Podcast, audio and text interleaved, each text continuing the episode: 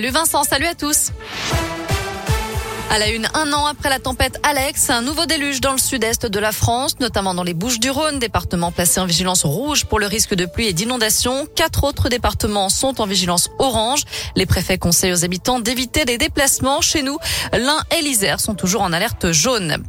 Une liberté retrouvée. Le masque n'est plus obligatoire depuis ce matin à l'école primaire. Une mesure qui concerne 47 départements, notamment l'Isère et la Loire. Un soulagement pour tous ces enfants. En revanche, le masque reste obligatoire pour tous les enseignants et pour les élèves du Rhône et de l'Ain, puisque les taux d'incidence sont toujours au-dessus des 54 Covid pour 100 000 habitants ces derniers jours.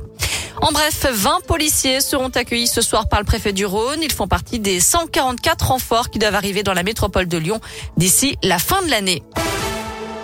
Dans le reste de l'actu, après le décès de Bernard Tapie, la Cour d'appel de Paris reporte sa décision dans l'affaire de l'arbitrage controversé du Crédit Lyonnais.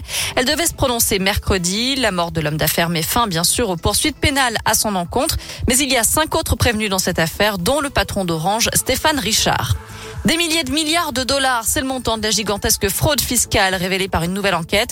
Parmi les mises en cause, des chefs d'État et de gouvernement, dont certains encore en exercice, la chanteuse Shakira ou encore l'ex-patron du FMI, le français Dominique Strauss-Kahn. Tous sont suspectés d'avoir placé de l'argent dans des sociétés offshore pour échapper aux impôts. Impossible d'actualiser le fil d'actualité. Vous êtes déconnecté. Vous avez peut-être eu ce message ce soir qui s'affichait lorsque vous avez tenté d'ouvrir Facebook, WhatsApp, Instagram ou Messenger. Eh bien, rassurez-vous, ça ne vient pas de votre téléphone. Inutile de le passer par la fenêtre. C'est bien une panne générale qui touche l'ensemble de ces réseaux sociaux.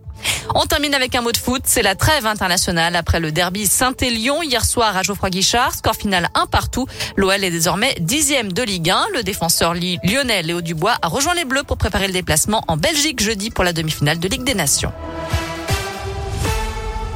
Merci beaucoup Noémie.